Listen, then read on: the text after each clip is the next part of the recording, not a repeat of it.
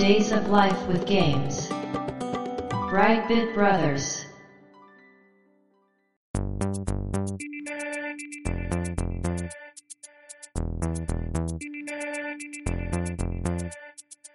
どうも、1P 川崎です。どうも、2P 長谷川です。この番組はかつてゲーム少年だった 1P 川崎と 2P 長谷川の二人がゲームにまつわる様々な話題で古きを訪ねて新しきを知る番組です。はい。ということで、ブライトビットブラザーズステージ158です。ありがとうございます。今回のテーマは、スーパーマリオブラザーズ。はい。ついにね。はい。ということでね、もうこのゲームを紹介するのは今しかないと。いうか、ちょっと遅いんじゃないかと。うん。いうぐらいのね、タイミングだと思うんですが、まあこれなぜかというともうそういう言わなくてももうわかりますよね。うんうんうん。4月28日にね、はい。公開され、現在絶賛公開中の、うんザ・スーパーマリオブラザーズ・ムービーというね、うん。もうお化け映画が現在上映されております。もう、大ヒットですか、やっぱり。あのですね、うん。現在日本では3週連続興行1位。うん。日本公開から17日間で興行収入80億円。うん。累計観客動員数約570万人を突破して、うん。制作会社のイルミネーション作品としては日本最高売上となっております。はあ。ミニオンズ抜いてます。ああ、そうなんですか。で、世界ね、うん。全世界の興行収入がうん。12億ドルを突破しました。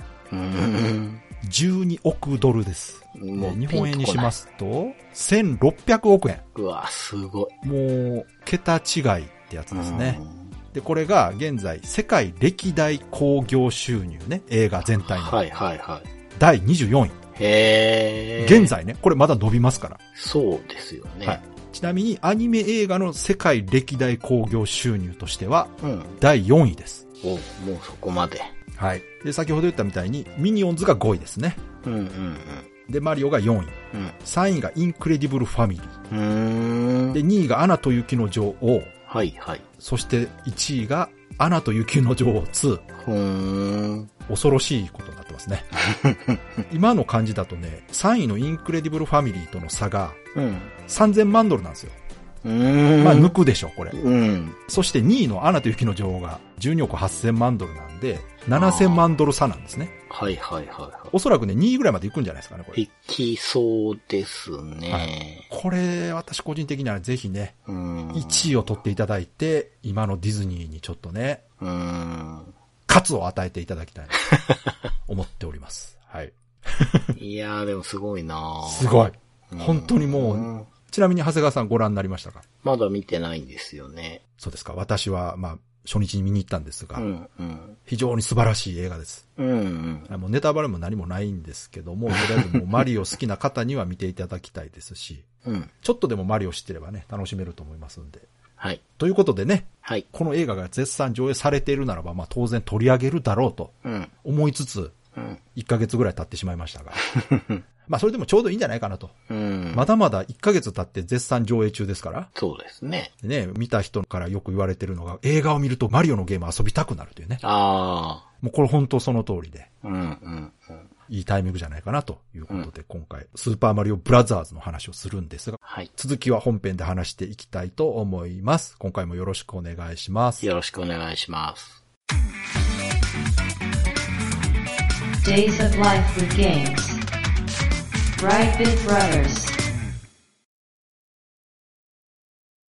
スーパーマリオブラザーズが発売されたのは1985年の9月13日。はい。38年前です。ねえ、こうやって聞くとすごい昔ですよね。うん。ハードは当然ファミリーコンピューター。開発販売は任天堂で、うんジャンルは横スクロールアクションゲームとはい。いうことになっております。そして、長谷川さん大好きのキャッチコピーですが、はい。奇想天外夢の大冒険ゲーム。うーん。もう一つ、地上に地下に海に空に謎のキャラクター出現。うんうんうん。まあこうやって聞くと非常にチープな感じもするんですが、うん。その通りですよね。もうキャッチコピーに偽りなしという感じで、そのまんまなんですが、これ今回取り上げるにしてもですね、あまりにも知名度ありすぎてですね。はい。テトリスのゲームのシステム説明するとかに近いレベルが ある。今更ね、いろんな形したパーツを回転させて、うん。揃えて消しますなんて話したって誰も面白くないでしょ。うん。知ってるっていう。知ってるしって。そしてそれを面白く話す技術もないですから。うん。なので、まあ、今回ちょっとね、システムの話は少しにしておきまして、はい。まあそれ以外のその発売された当時の状況だとか、うんうんうんあとはどういう発想とかね、うんうん。どういう過程でスーパーマリオブラザーズというゲームが作られたのかという話をね、メインでしていきたいかなと思うんですけど、はい。まあその前にね、まず恒例のストーリー言っときましょうか。まあこのストーリーもね、これもう、桃太郎ぐらい知ってるんじゃない？みんな。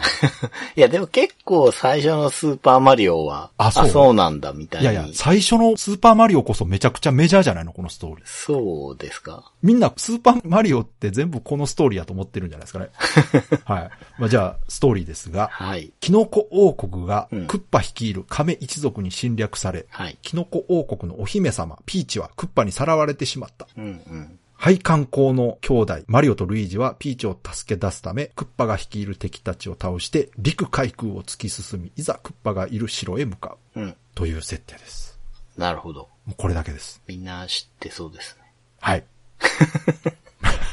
もう、知ってるわってうん。いうことなんですよね。現在公開中の映画もこのストーリーに沿っているんですが、うん。まあご存知のようにね、今回さらわれているのはピーチではないというね、うん。ところがちょっと違うとこなんですが。まあ目的としては、さらわれたピーチをマリオが助けに行くとはい。いうことで、横スクロールアクションゲームなんでね、うん。左から右へどんどん進んでいくと。これ、1回目のファミコンの回でね、うんうん。なんか話した気がするんですよ。そうですかね。確か、長谷川さんが、このままずっと行ったらどこまで行くんやろうって思った。ああ、そうそうそうそう。うん。してたでしょ？そうですよ。うん。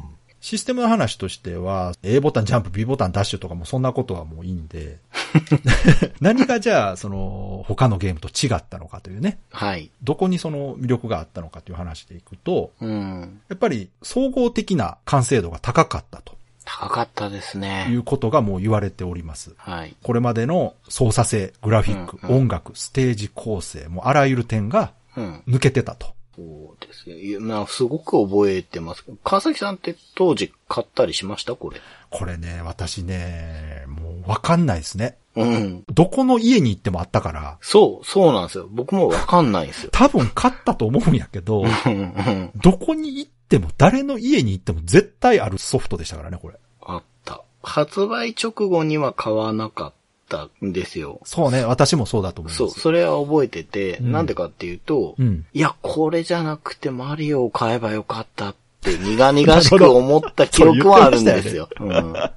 そうそうそう。で、時期としては、うん。まあ、任天堂で言うと、スパルタン X の次でマッハライダーの前のソフト。そうですね。まあ、ジャイロセットとかは抜いてね。うん、うん、うん、うん、だから、やっぱりそう考えても、うん。うん。頭二つぐらい抜けて完成度がやばいですよね。な、なんかまあ言うてしまうと、大パーツ的なゲームだったんですよ。ですよね。この時代にこんなゲームが生まれるのかという。まあでも、ベースの部分は今まで出たゲームと同じなんですよ。うんうんうん。敵がいてジャンプしてそれを避けたりとか、敵を倒して進んでいくというところ、基本的なところは今までのゲームを踏襲してるんですが、うん。それがそれぞれのパートがもう抜けてるわけですね。うん。基本的なことを抑えつつ、それぞれ超えてきているというところで評判が高かったんですが、ただまあ、このゲームの一番の特徴といえば、ジャンプですね、やっぱうね。ん。もうこれに尽きると思うんですよ。うん。で、当時のアクションゲームのジャンプって、ジャンプボタンを押したら、もう決まった軌道でジャンプをするというのが普通だったんですね。はいはいはい。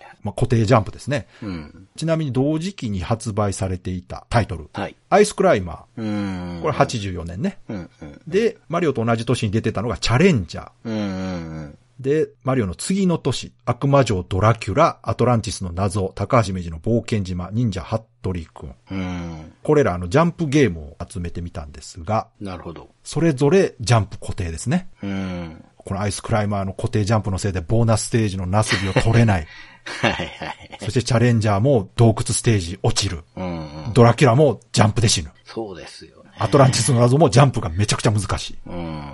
まあ、高橋名人も服部くんもジャンプが難しい。うん。と思うのは、スーパーマリオが出たからなんです。うんうんうん。出るまでは、こういうジャンプが普通だと思って遊んでたわけです、我々。そうですね。ただ、スーパーマリオがジャンプゲームのハードルを上げてしまったんです。うん。なぜかというと、スーパーマリオのジャンプができすぎてた。うん。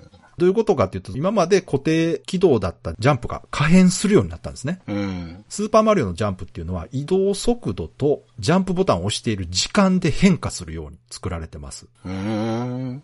これ体感でわかると思うんですけど、うん。歩いていてジャンプするよりもうん。B ボタンを押してね、走る B ダッシュうん。使ってジャンプすると飛距離が伸びると。はいはいはい。これが非常に気持ちいいんですが、うん。これは助走して走れば飛距離が伸びるというのは現実世界でもはいはい。起こっていることで、そうですね。違和感なく説明を受けなくてもうんしっくりくるシステムとして作られているわけですよ。うん。むしろこれが当たり前なんであって、うん。固定ジャンプっていう方がやっぱ不自然なんですね。どちらかというとうん。う。ん。あくまでもゲーム的挙動というか。はい。ただ固定ジャンプだからこそ遊びとして成り立つゲームデザインもあり得ますから。うん。それはそれでいいんですけど、うんスーパーマリオはそうじゃなくて、こういうジャンプができるからこういうステージ構成にしようという形で作られているわけですね。だからこのジャンプというのが基本としてゲーム全体がデザインされていると。うん。そうですね。はい。B ダッシュって、はい。スーパーマリオより前に存在したんですかね？なかったと思います。ですよね。はい。なので、この B ダッシュというのは、うん。現在でも言葉として残ってます。ですよね。はい。もうこれ一人歩きしてまして、おそらく、若い人の中で B ダッシュという言葉は知ってるけど、元ネタ知らない人もいるんじゃないですかね。ああ、そうかも。うん。B ボタンじゃないですもんね。そうです。今やね。で、さらにその A ボタンイコールジャンプというのも、このスーパーマリオで定番になったそうですね。うーん。なるほど。はい。で、さらにこのジャンプ飛距離が伸びるとかだけではなく、ジャンプ中のね、軌道も調整することができるのが、このスーパーマリオの特徴で、うん。独特のこう感性を持ってて、放物線を描いている状態の ジャンプ軌道を空中で制御できると。うん。ある程度ね。これもなかったんですね。ですよね。空を飛ぶキャラクターはできて当然なんですけど、うん。地面を蹴って飛び上がったキャラの空中軌道を調整するというゲームは当時、うん。ほぼなかったな、多分。で、ちなみにね、マリオの後ろ側の方に感性が効きやすくなってると。これわかります？これ。後ろ側？後ろ。だから、前は移動してる速度乗っかった状態で伸びるだけで、うん。後ろに入れると後ろにすごく曲がって飛ぶイメージないですか？ああ、そうか。これね、私すごい覚えてるんですよ。うん。当時遊んでて。うんうん。B ダッシュしてピョーンって飛んだら、すごい勢いで後ろに曲がるというか。ああ、わかる。うん。うん。これだからわざとやってたみたいですね。へえ。多分、ジャンプ見せた時とかにリカバリーできるようにとかっていうことうんうんと、あとはその前に伸びるっていうのはゲーム的にやっぱおかしいじゃないですか。うん。B ダッシュで距離伸びてるのにさらにレバー前に入れたら伸びるっていうのうんはうんうん。おかしいから。そうですね。うんそっちの方が多分制御できなそそうそうそう。う。うん。このあたりもだからその現実の物理法則にのっとった動きをさせつつ、やっぱゲーム的にね、うん。そういう動きもさせている。確かに。うんそれがちゃんとそのゲームの中で活かされているというのもね、このゲームのすごいところなんですがこ。うジャンプした後に、うん。なんかこう調整したいってなったら、うんもっと先行きたいじゃなくて、行き過ぎちゃそうから、そうね。もうちょっと手前でっていう気持ちのそうそう。時の方が多分多いですもんね。どっちかというとそうですよね。うん。最大速度で飛んだ時に飛ぶ距離は一定ですけど、うんうんその時に、あ、飛びすぎたと思った時にね、後ろに制御できた方が遊びの幅は広くなるはずなんで。うん。うんこのあたりも見えないところですごく考えられて作られてるんだなと。うんはいで、その感性っていうのはジャンプ以外にもね、移動にも働いてまして、はい。この B ダッシュ中に止まろうとすると、急に止まれなくて、はい。ちょっと滑りますね、マリオが。ですね。で、これも普通の挙動ですよ、自然界では。そうですね。だから感覚的に理解できますし、ゲームシステム的にも緊張感を生むようになっていると。いうところもね、あの狭い足場でこうブロックの端までちょっと寄って、はい。1ブロック分勢いつけてから飛ぶだけでね、ジャンプの距離変わりますから。はい。この感覚って皆さんもあると思うんですけど、固定ジャンプのゲームですら助走を取ってジャンプしたりすることないですか？ああ、わかる。わかるでしょ？やっちゃいますよね。そう。これって意味ないんですけど、人間としてやるんですよ、やっぱり。うんうんうん。それが、このスーパーマリオでは本当に意味がある行動になったんですね。うん。だから、初めてなのにみんなしっくり遊べるんですよ、これやっぱり。うーん。で、これを普通に遊べるように調整されているというところがやっぱりこのゲームのすごいところですね。そうですよね。やはりり。はい。うん。で、この当時のね、ゲームって AB ボタンあってもうん、どちらも同じ動作をするということがやっぱ多かったんですよね。はいはい。ワンボタン、そうそう。結局のとこワンボタンみたそそういうなね。。だから、AB ボタンで役割が違うというのと、うん、うん、このね、AB ボタンの配置ね、うん。B がダッシュで A がジャンプ。これも非常に素晴らしくて、はい。右親指の先で B ボタンを押してダッシュしながら、うん親指の腹で A ボタンを押してジャンプする。はいはいはいはい。という、この動かし方としても非常に合理的なボタン割りやって。なるほど。これがね、もう私も基本 B 押しっぱなしで、うん。早くクリアするっていうね、ことをやってまして、非常に気持ちよかったんですよ。うん。まあその分は止まれなくて落ちたりもしてました。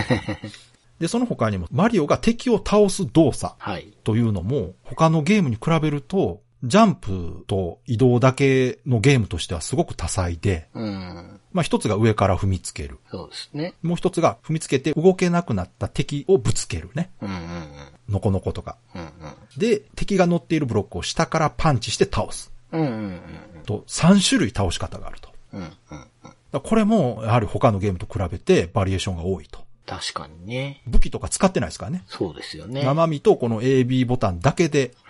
こういうバリエーションのある倒し方ができる。うんうん。これも人気が出た要素の一つじゃないかなとうん。思われます。うん。でまあ、あとはステージ構成ね。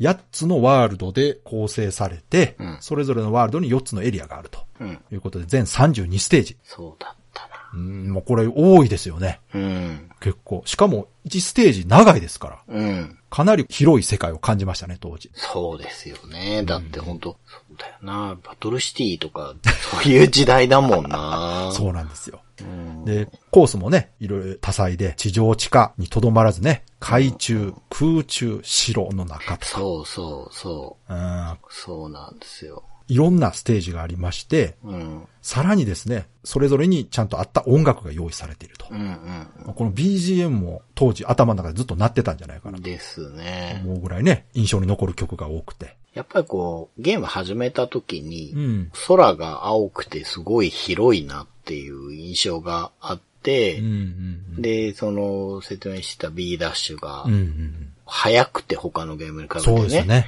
でどんん。どん右に行けてう、ん。世界の広がりがあるんだけど、うん。どんどん行った先に、うん。地下世界だったり、海だったり、あとうん僕すごい、当時すごい感動したのが、あの、隠しブロックつっついて、ツタ出して、はい。雲の上行けるじゃないですか来。ましたね。はい。あれがなんかもう、すごいなって思いました。本当そう。初めてあれ見たときびっくりしましたね。そう、いや、めちゃくちゃワクワクしましたねう。。うんん。そうなんですよ。その、遊び心もすごく詰まってまして。うん。で、その、まあ、BGM と合わせてね、当然効果音も非常に印象的で、うん。うん。もう、未だにずっと使われている、うん。マリオのコインを取る音。これあの、スイッチの、ニンテンドーオンラインのうん。アーカイブですよ。ファミコンを起動したらうん、ピコーンってなるあの音ですね。うん。うんうん。あの、コインをね、連続で取った時に、うん。繋がって鳴る音とか、うん。あとはあの、隠しブロックを叩いて連続でコインが入る音とかね。うん。うん。とワンナップの音とか、うん。そしてスターを取った時の無敵感のある BGM とかね。本当にこう、印象深いですね。うん。未だにやっぱり記憶に残ってますけども。うん。で、ステージ的にもね、不気味なステージだとこう怖い音楽鳴ってるし、ああ、確かに。楽しそうなステージだと楽しい音楽が鳴っているというところで、本当にこう当時の他のゲームと比べてもすごくリッチな感じ。うん。圧倒的物量というかね。ね。うん。もう別格感がすごかった。そうですね。うん。はい。なので、遊ぶたびに毎回発見があるということで、うん一度クリアしたら終わりではなくて、うん。何度も繰り返し遊べるゲームというのも大ヒットの要因なんですね、やっぱりね。確かに。まあこの当時、これだけたくさんの隠し要素や裏技があるゲームはなかったと思います。ですよね。そうそう。うんそう。裏技も多くて。その他のね、タイトルでも裏技っていうのはあったんですが、うんうん。スーパーマリオは別格ですね。別格だし、うんなんか結構使える裏技が多いですそうそういうことよね。もうこれ売れるゲームのね、うん条件の一つなんですよ。うん。バグも使えるっていうねう。んうん。バグがバグだけどゲームが破綻しないと。だってあの、無限ワンナップってね、そうですよね。普通、ゲーム性壊すんですよ、あんなことできたら。そうですよね。うん。ところがね、この無限ワンナップはゲーム性壊さないんですよ。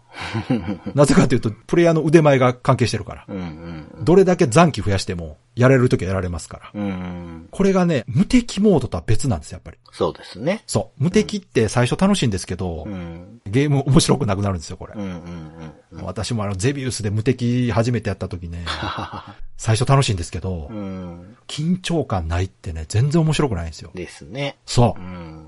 だから、無敵とこの残機が増えるっていうのは全然別のものなんですよね。うん。うん。だからこそ、残してたと思うんですよね、この無限ワンナップっていう技もね。ああ、うんいや、ほんとね、なんかいろんなバグがあって、うんうん。だから発売してしばらくしてもこういう話が出てくるから、そこう話題に尽きないゲームだったイメーう。ジがそうです。だから、息が長かったんですよね。そうですよね。で、その雑誌とかでも取り上げるんですよ、裏技うんを。すると部数が伸びるっていうことで、あ攻略本とかあ。、うんうん。ゲーム攻略記事がこの時爆発的に増えたそうです。ああ、やっぱり。うん。ねいや、覚えてる。なんか、ポールを飛び越せるとか。そうそうそうそ、僕はね、チビファイアマリオっていうのがね、う。はい。ありましたね。なんか、うわ、めちゃくちゃいいじゃん、それって思って。これね、まあ、もう完全にバグなんですけど。そうですよね。うん。でも、その、遊べるんですよね。うんうん。うん。そうそう。で、使えない系だと、なんかマイナス面ってあったじゃないですか。ありました。あれはもう本当のバグ技ですね。うん。でもあれもなんか、やっぱり世界の広がり。まあ単なるバグでしかないんだけど、うんね。もちろん作ったゲームがちゃんとしてるからってのはあるんだけど、うんそれ以外でもいろいろついてるゲームというか、持ってるって言えばいいのかな。そうですね。売れるゲームって本当にそうなんですよね。うん。不具合ですら面白さにつながるうん要素になると。うん。最近のだからオープンワールドゲームなんかもバグ多いんですけど、うん。ゼルダのね、ブレスオブザワイルドなんかもバグめちゃくちゃあるんですけど、それが逆にこう魅力になってたりもしますから。あうん。ある意味その、自由度が高いというか、あ。ね。うん。いや、不思議な現象が起きてるなと思って。うん。でね、まあ、これだけすごい物量が入ってるんですが、このスーパーマリオの容量って320キロビット。これ、ファミコンカセットの言い方ね。普通、コンピューターのデータ容量を表すときは、うん。バイトを使うんですけど、ですよね。この80年代、90年代のゲームって、容量を表現するときにビット使ってたんですよね。うん。うん。でこれは当時、大容量をイメージさせるのにビットの方がね、都合が良かったんですよ。はあ。数字大きくなるから。なるほど。で、子供数字大きいの好きでしょ？うんうんうん。?100 とかね、好きですから。うん。だから、当時私たちがね、目を輝かせていた2メガの大容量っていううんうね、ん256キロバイトのことなんですよ、これ。2メガすげえっつってね。もう2メガあって大容量ならグラフィックすごいし面白いに違いないっていうやっぱイメージを抱いてたんですよ、当時。抱いてましたね。で、宣伝する側もそれを分かってう、ん。バイトではなくビットを使ってたとうん。いうことで、この40キロバイトのゲームなんですが、うん。ちなみにね、これじゃあ他のゲームでマリオと同じ容量のゲームってどんなのがあるのかなと思って調べたら、はいはいはい。スパルタン X、はいはいはいはい。マッハライダー、はいはい。お化けの九太郎、ワンワンパニック、あハットリくん、ポートピア連続殺人事件、ーうん。ハイドライドスペシャルゼビウス。うん。これらがマリオと同じ40キロバイト。そうなんだ。まあ、このあたりはね、個人差あると思いますが、やっぱりスーパーマリオの詰め込み具合がわかるなと。うーん。そうですね。ちなみに、アトランティスの謎は48キロバイトです。まあ。なので、マリオを超えるというキャッチコピーは嘘ではなかった。まあ嘘ではないけど。100面ありますからね、しかも。まあね、まあね。はい。いや、でもなんかやっぱ世界の広がりは、今、なんかこう、出たね、ゲームの中でやっぱりスーパーマリオが段違いで、そうですよね。世界が広かったうな、ん、そういうことですよねう。ん。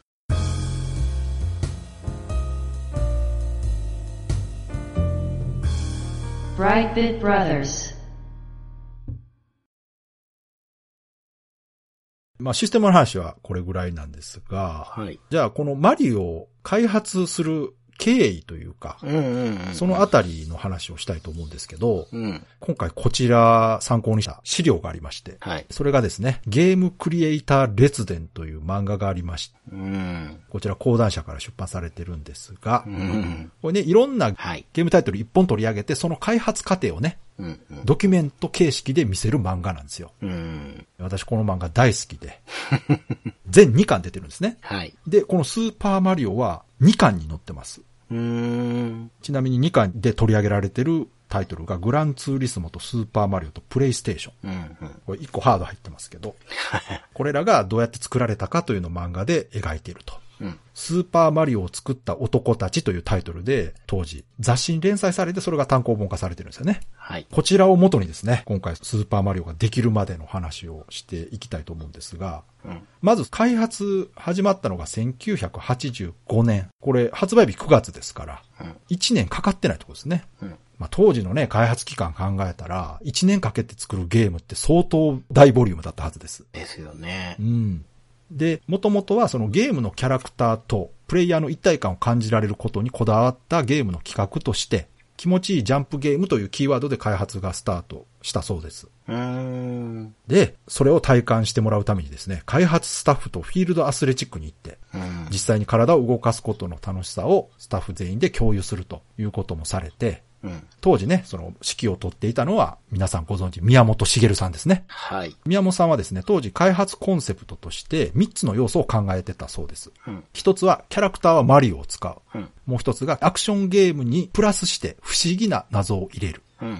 で、三つ目が、ゲームカセットの能力限界ギリギリに挑戦した最高のゲームにする。うん。という、この三つの要素を入れようとうん。いうことで、これら三つを含んだ上で、気持ちのいいジャンプゲームなるほど。を目指して開発が進められました。うん。で、まず最初に手掛けたのが、キャラクターであるマリオのグラフィックなんですけども、うん。最初ね、迫力を感じてもらえるようにね、大きいマリオを動かしてたんです。はいはいはスーパーマリオで、キノコ取った後のマリオい。ね。うんうんあっちが最初だったんです。うん。これ意外ですよね。うんうん。もともと、マリオブラザーズのマリオはちっちゃいですから。うん。で、大きいマリオを画面で動かしたと。じゃあ、パワーアップして大きくなるっていう発想がどうしてできたのかっていうと、はい。きっかけはね、バグだったらしいんですよ。うーん。表示バグで、はい。大きいマリオの上半身だけしか表示されないっていうバグが出たんですよ。うん。で、それを見た宮本さんが、うん。マリオを小さくしようって言って、うん。最初のマリオを小さくするんですよ。初期状態のマリオを。うん。うん。うん。で、キノコを取ったら大きくなる。なるほど。という仕様に変えたんです。うん。で、このことによって、パワーアップすると大きくなるという演出ができたんですね。うん。で、しかもこれは見た目だけの演出じゃなくて、大きくなった状態だと敵にやられても1回は大丈夫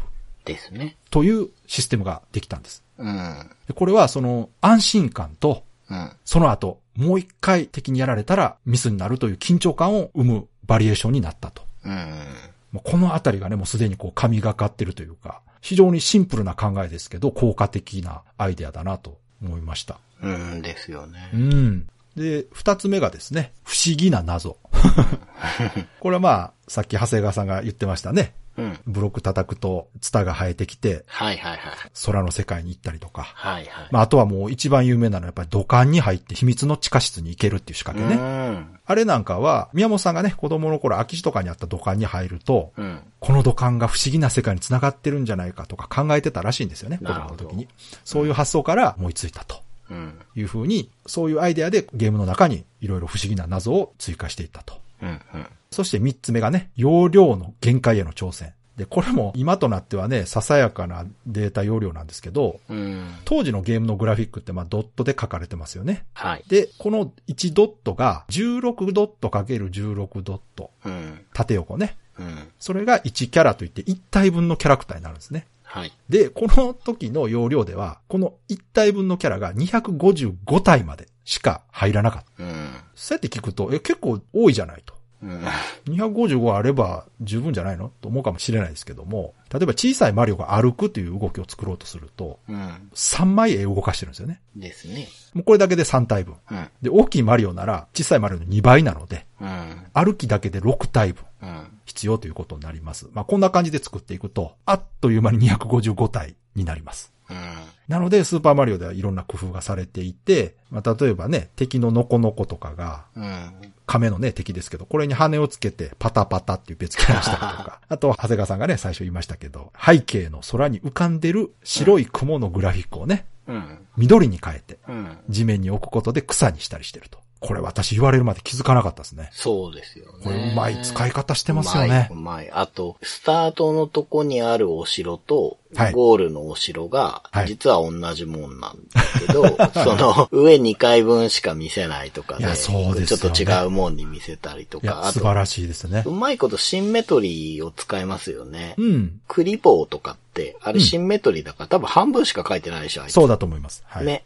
で、半分で足上げてる絵と閉じてる絵を交互にやれば、歩ってることになるはずだから。いやすごいです多分そうやってるんだと思うんだよな。だそういう、もう本当に細かい細かい工夫で、うん容量を削って削って、うんうん。で、削った分に新しい要素を入れていってとうんうん。いうことで、あれだけのね、密度の世界観が作られていると。うん。まあ、こうして当初のコンセプトを次々実現していくんですが、うん。この後ですね、制作最大の壁に直面することになります。はい。それが、まあ、ある日のね、社内テストプレイの時のことなんですけど、うん。まあ、途中までできたね、スーパーマリオブラザーズを社内の人に遊んでもらって、はいはい。え感想を聞くというのがね、うん社内テストプレイなんですけど、うん。でその時に営業の人たちにスーパーマリオを実際プレイしてもらって、はい。感想を聞いてたんですね。うんするとですね、営業の人たちは皆さんまあ普段ゲームやってますから、うん。うん。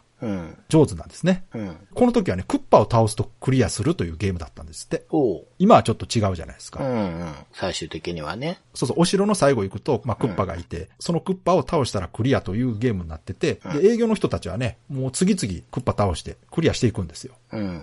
で、遊んだ営業の人からもうこれは売れますよと。うんうんうん。面白い面白いって言われて評判上々だったらしいんです。が感、触は良かったんですね。ところがね、うんそのテストプレイを見た宮本さんは、うん。微妙な反応してたんです。なんで？なぜかというと、うん。ボスキャラのクッパとの対決が気持ちよくないなって感じてたんです、宮本さんは。ん。遊んだ人はみんな面白いと言ってるんですが、宮本さんはそう感じなかったんですね。へで、これなぜかという、と、うん。宮本さんの考えとしてですね、うん。本当に面白いゲームなら自然に体が動くはずだとなるほど、なるほど。いう考えがあったんです。うん、うん。で、この考えからすると、この営業の人たちっていうのは、うん。あくまで仕事としてプレイしていてですね、はい。もうこう流しプレイみたいな感じで遊べてたんですよ。はで、あ、面白い、これ売れますよ、みたいなあ。感じのリアクションされたので、そこに違和感を感じてたんです、宮本さんは。うん。で、そのクッパのね、倒し方も、クッパがブロックの上に行って、その下からブロック叩いたらクッパ倒せるみたいな感じだったんですよ。うん。いわゆる雑魚キャラと同じ戦い方ができてたんですね、この時のクッパは。はい。で、それも宮本さんはね、メリハリなく全然気持ちよくないと。うん。なんとかこのやっぱボス戦のクッパっていうのは雑魚戦とは違うやっぱ盛り上がるものにしたいと。うん。でもですね、まあこの時点で派手な演出入れる容量も余裕もないわけですよねう。ん。うん。で何かこう、効果的な変化つけれないかなと、はい。宮本さんは考えてたわけです。うん。で、その時ね、宮本さんがですね、テストプレイの時に違った反応をしていた人がいたことを思い出すんです。うん。それが受付の女性だったんですけども、うん。その女の子はね、ゲームあんまり上手くないんで、クッパ倒すことができなくて、うん。ずっと逃げ回っていたんですよ。うん。うん。で、それを見た営業の人たちは、まあ、彼女はあまり遊び慣れてないからああいうプレイしてるんだと。うん。だからモニターとしては参考にならないよって言われたらしいんですけど、うん。宮本さんはその女の子がね、逃げ回りながらもすごく楽しそうだったのを覚えてるんですよね。うん。で、これだと。うん。ひらめいた宮本さんは新しいクッパ戦を実装します。うんそしてそれをスタッフにプレイしてもらうんですね。はい。で、プレイし始めたスタッフに宮本さんはこう言います。そうそう、一つだけ言い忘れてたわ。今回のクッパは倒されへんよ。うん。でスタッフは驚きます。続けて宮本さんは言います。ただしクリアする方法が一つだけある。それは奥にある斧を取ること。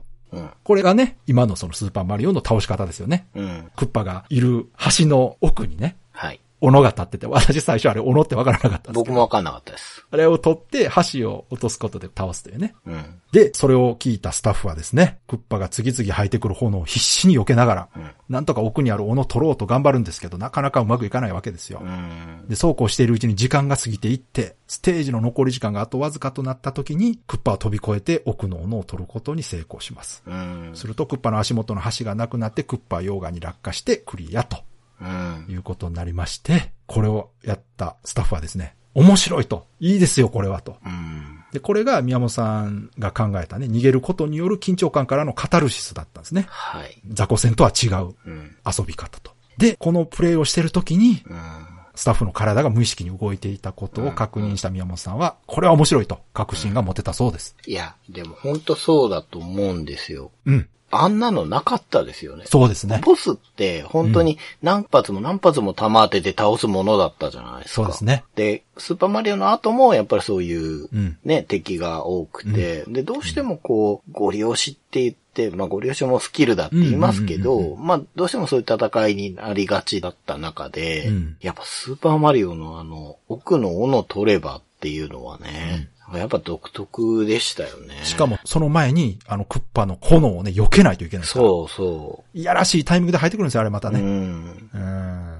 そうなんだよなそしてね、最大の難関を超えた後はですね、うん。スタッフの様々なアイデア取り入れて、うん。ジャックと豆の木をヒントにしたね、雲の上のコインステージの実装とか、あとゴールした時にね、うんタイムによって花火が上がる隠し要素とか、うーん。あと見た目普通のね、ブロックを連続で叩くとコインが大量に入る仕掛けはいなどを実装していきます。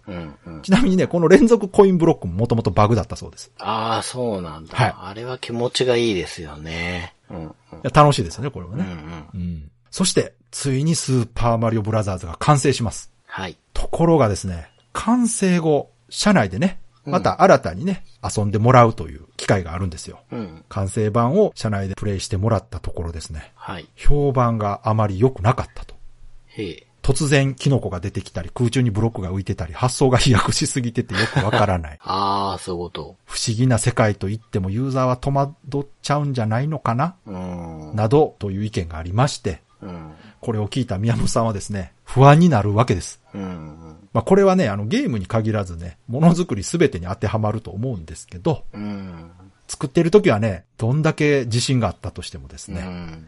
いざ公に発表したりする時には不安になりますよね。うん。しかも、それがこれまでにない新しいものを作ったなら、なおさらね、うん。果たしてこれ受け入れてもらえるんだろうかとそうですよね。不安になるわけですよ。なんかこう作ってると当たり前になっちゃうかそうら、、そう、できた後にこう、旗と言われるとね、そこうなんか、あ、まあそう、もっともだって思ったらね、そう不安にはなりますよね。すごくわかるんですよねう。んううんん。まあ、スーパーマリオに限らずですね、他のゲームの開発者の方も同じことをね、感じてるんだと思うんですよね、これ発売前って。うん。うん。で、そんな不安な状態のままね、時間が流れていき、発売日が近づいてきます。はい。で、ある日、宮本さんはですね、ロムカセットの生産具合を確認するために、カセット生産工場に向かいます。これはあの、任天堂がね、当時、ファミコンのカセットは自社工場で一括して作るというシステムをね、採用してたので、うん。で、その時の時間がね、23時。うん普段なら工場の人はもう帰ってるはずなんですが、そうですね。工場にね明かりがついてるんですよ。うん。で、宮本さんはやべえ自分たちがスケジュールを遅らせたせいで工場の人たちに迷惑がかかってる。残業していると。そう。これは謝らないとまずいと。うん。で、そう思った宮本さんはね、工場の中に入ります。うん。そこで宮本さんが見た光景は、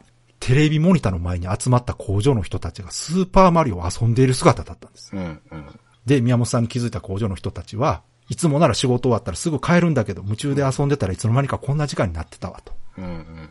それにしても宮本さん面白いゲーム作りはったなぁと言うんですね。いやー、いいですね。はい。で、工場の人からね、うん。工場長には言わんとってなと。うん。見なかったことにしといてや、と言われて、うん宮本さんは、わかりました、と口で言うんですが、心の中でつぶやきます。いやいや、私は一生忘れませんよ。だって私はこの感触をずっと待っていたんだから。うん。というところで、この漫画は終わります。なるほどね。はい。そして、この後発売されたスーパーマリオブラザーズがどうなったかはもう皆さんご存知の通りとうん。いうことでですね、もう私この漫画大好きで何回も読んでるんですけど、うん。うん。構成が非常にうまいんです。で、この作者さんは、もともとゲームに全然興味なかったらしくて、うん。だからこそ、ちゃんと取材をして、なるほどね。その聞いたお話を漫画に構成して作られてるんで、漫画がね、めちゃくちゃ上手なんですよ。うん。ちゃんとこう、引きゴマで見せて、ページめくったら見せゴマがあるっていうね。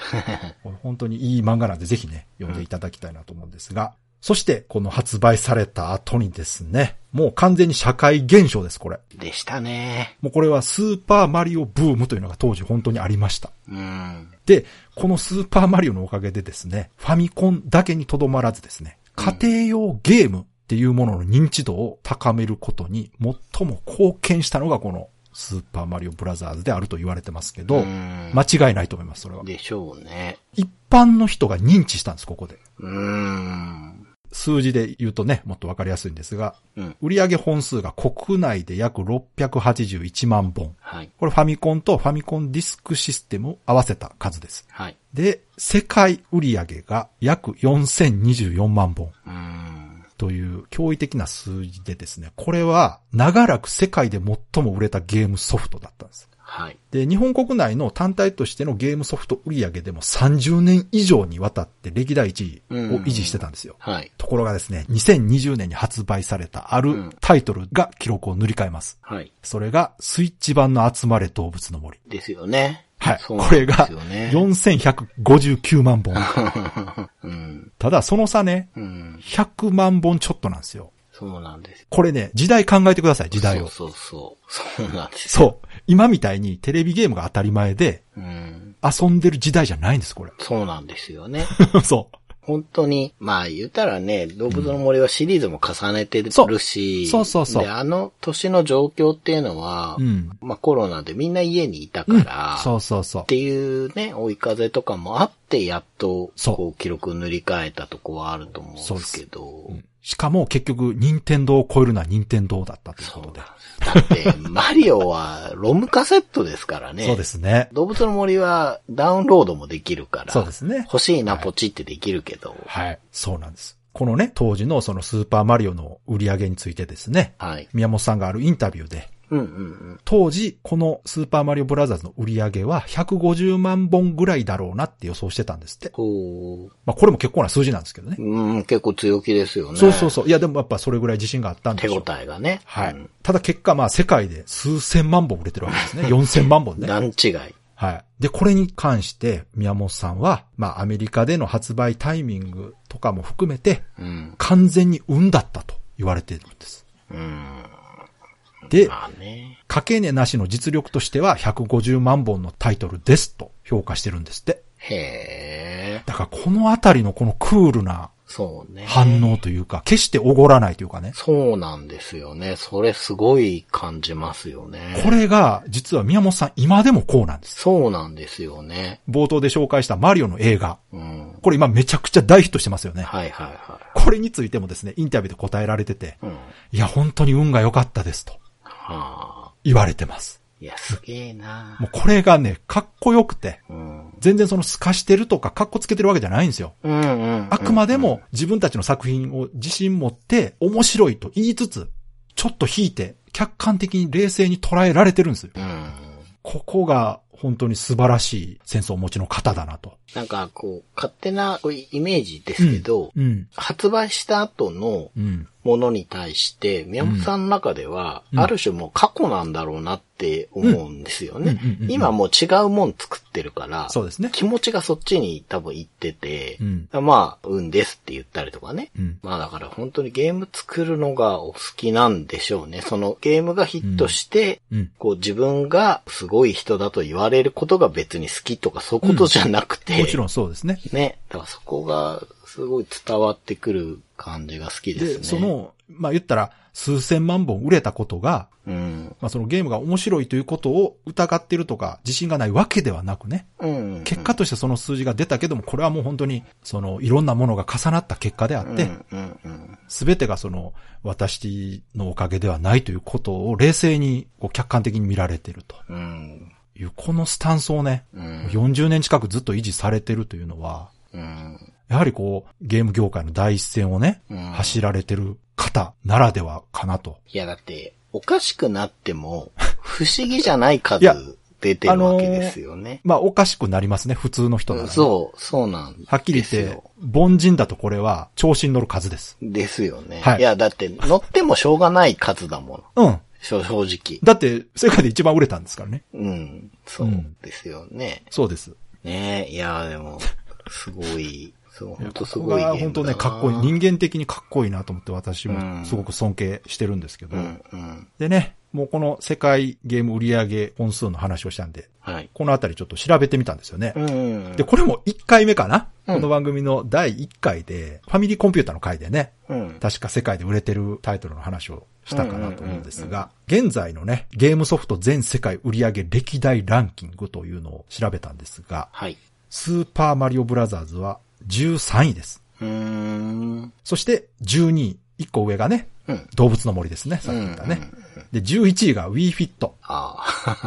はい。で、10位がテラリア。ああ。9位がポケットモンスター、赤、緑、青、ピカチュウ。ゲームボーイ版です、これ。はいはいはい。で、7位、8位が同率7位なんですね。うん。オーバーウォッチとレッドデッドリデンプション。うーん。で、6位がマリオカート8デラックス。うーん。5位が PUBG。うん。4位が Wii スポーツ。うん。3位がテトリス。うん。1億本。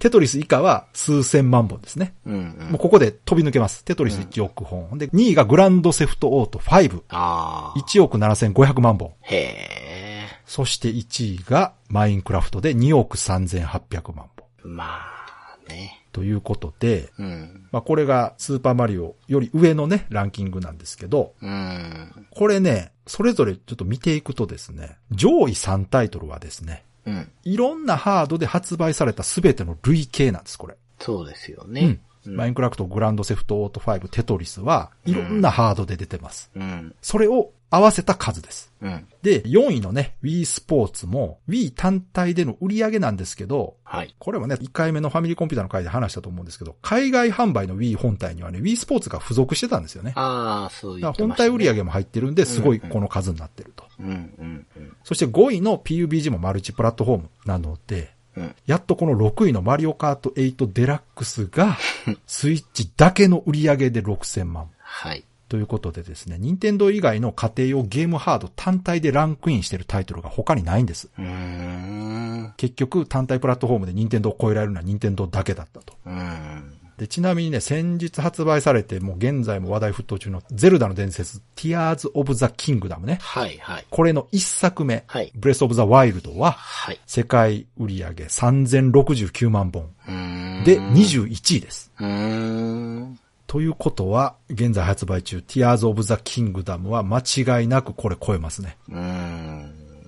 ベスト10入ってくるかもしれないですね。恐ろしいことに。うん。うん。この他ね、13位以下とかざっと見ていくとですね、はい。DS とか 3DS のタイトル、任天堂ハードたくさん入ってるんですよ。うん。で、40位になってやっとね、任天堂以外のハードで単体でランキングしているタイトルが出てきます。はいはなんだと思います？い。いや、全然。わかんないですよねわかんないなぁこちらがですね、2010年11月4日に発売されたキネクトアドベンチャーは Xbox 360のタイトルです。あ。あ、そうなんです。これ、すごくないですか？全然、全然予想できない。海外でめちゃくちゃ売れたんです、これ。へえ。キネクトは日本では全く売れなかったんですそうですね。海外はめちゃくちゃ売れてるんです、これ。うーん。なので、任天堂以外では360が来てると。うん。はい。まあ、こういう感じでですね、もう、いろんなその数字的にも記録的にもとんでもないタイトルではあるんですが、うん。まあ、それにはちゃんとした裏付けがあって、まあ、当時のね、時代とかいろんなものもあったんでしょうけども、やっぱり元になるゲームの魅力があってこそだと思いますんで。はい。うん。いやすごいゲームだなと思いましたね。うん。Days of Life with Games. Brightbit Brothers. では、そろそろエンディングなんですけども、はい。今回はレトロゲームプレイレポートありますんで、はい。長谷川さんよろしくお願いします。はい。レトロゲームプレイレポートではゲームシステムだけでなく、ストーリーについても隠さず話していきますので、これから桃太郎伝説ターボ遊ぼうという方は ちょっと飛ばしていただければと思います。はい。ネタバレご注意ください。前回氷の塔に入ろうかなみたいなこと言ってたんですが、まあ結局、氷室の巾着っていうのを手に入れてですね、うん、うん。まあ塔に入っていくと、シコメっていうなんかヤマンバみたいなのがいてはい、ですね、それ倒したら、氷室の削り火っていうのが手に入って、ほまあ、なんでこういう名前なのかよくわかんないけど、なんかすごい冷たい水みたいなものなのかな、まあ、この塔から出しちゃうと溶けちゃうってことで、その巾着に入れて持ち歩かないといけうんないっていうものなんですね。で、これで橋で寝ちゃっって道を塞いでるネタロウを起こせばいいんだなと、うんうんうん。ピンときてですね。これ使って起こすと。うん。それだから飛び起きて橋の向こうに行っちゃうので、うん。まあ、微笑みの村っていうところに、なんかみんなダジャレ言うんだよな、確かダジャレな。ダジャレ大会を、で、天下一ダジャレ会とかしてたから。あ、いいですね。なんかそんなようなことしてるけど。いいですね。うん。で、まあ、スリの銀次にう物取られたりしちゃうんですけど、まあまあつい、に。出てくるんですよ。うん。うん。で、この村にいて、うん。あとね、なんか千人にうん1万両だったかな、すごい高額の金払って、うん。包皮の術っていうのを 教えてもらって、な。うん。すごいな。で、次に行くのが希望の都っていう、なんか大きい町があるよっていう話があって行ったんですけど、うんうんなんかね、宿屋の値段はもう法外に高いし。ということで、ほうほう。まあ要は鬼に支配されちゃってるんです、このあ町はね。なるほど。うんはんはんはんで、まあ茨城童子がいるんですけど、うん。これを倒しに塔に入ってって戦ったんですけど、うん。僕はあんま強くなくて、ああ、そうなの。六角の術っていう、絶対会心の一撃が出る術があるんですけど、はいはい。あれをね、2回ぐらい当てたら倒せちゃって、ちょっとえ、めっちゃ強いい。じゃないですか。そうですよ。六角の術は多分ちょっとゲームバランス崩しかねないけど、消費 MP が多いとかじゃない？そうそう、多いですし、ちゃんとレベルが上がるに応じて消費 MP も増えちゃうんですよ。あ、なるほど。強くなるほどコスト高くなる。そうそうそう。そこら辺でバランスは一応取ってはいるんだけど、うん。でも使えるんですね。結構。まあ使えますよ。おーいいですうんね。うん。で、まあ倒したんですが、ここの街は、もうこれよりも、うん。街の中の人に話しかけて、ほわらしべ長者的なことができるんですよ。最あ初、ーなんか、竿だけ屋さんかなんかが、う。はい。なんか売り歩ってたら、わらじが悪くなっちゃったみたいな話するから、わらじあげると、じゃあこれあげるみたいな。で、もらったもんを街中の誰かに話して、うん交換してっていうのを繰り返していくと、最終的に、うん。旅の目的的に集めてるかぐや姫の宝になるんですよ。ええ、面白いじゃないですか。そう。だけど、これがね、結構大変で、茨城道士よりよっぽど大変と思う。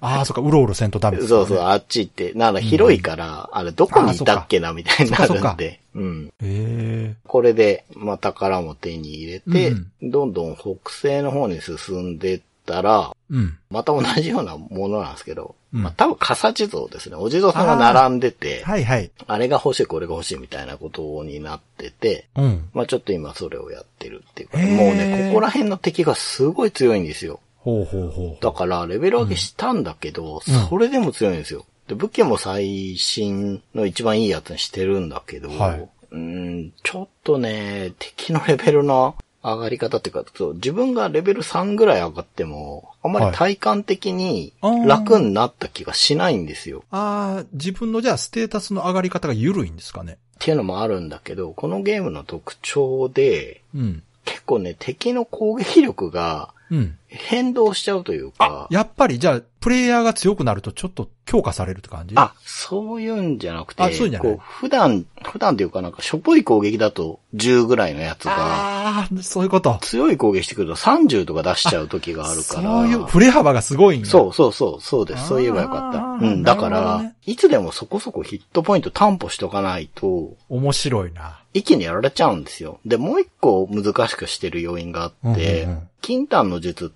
いううん回復があるんですけど、はいはいそれしかないんですよ。あ、そっか。だから、ドラクエで言ったら、ホイミの次は、うん。ベホイミがあるじゃないですか。そうね自分のヒットポイントの増減に合わせて。上がっていくんだけど、そっかそっか。ずっと金丹だから、ずっと20しか回復できないんですよ。なるほどな。だけど、敵は20以上の攻撃をしてくるようになるんですよ。ここら辺に来ちゃうと。ほだそうすると、うん手数が足りなくなって、押し負けるんですよ。うんうんうんなんで、倒した後に次にエンカウントするまでに金丹で一定まで回復しとかないと、うん。そうですね。結構常に危なくて、ああ、そういうバランスなんですね。そうなんですよ。これでも多分意図的にやってんじゃないですか。なんか緊張感持たせるために。うんまあ、それはそうだと思う。でも厳しい、結構。ちょっと厳しい。あと、その、敵がですね、出会い頭に攻撃してくることがこのゲームすごく多くて。おっと。ああ、そう。うん。先制攻撃結構してくるんや。そうなんですよ。それはもう完全にランダムってことなんですかね？素早さとかじゃなくて。だと思うんですけどう、ん感覚的には3回に1回ぐらいやられあ、る気そうが。へするんですよね。だって、シンボル A カウントじゃないですよね。ないです、ないです。じゃあ、後ろ取るとかじゃないもんな。ない。なるほどね。うん。だこれがね、ちょっと。敵の厳しさにつながってるなそれは、あの、始まってからずっとですか？ずっとですね、うんうんうん先生やったらされるなとは思ってました。じゃあ、もうそういうバランスなんですね。多う分ん、そういうもんだと思います。なんか、際どいバランスですね。その、よく言えば緊張感あるけど、うん、うん、うん。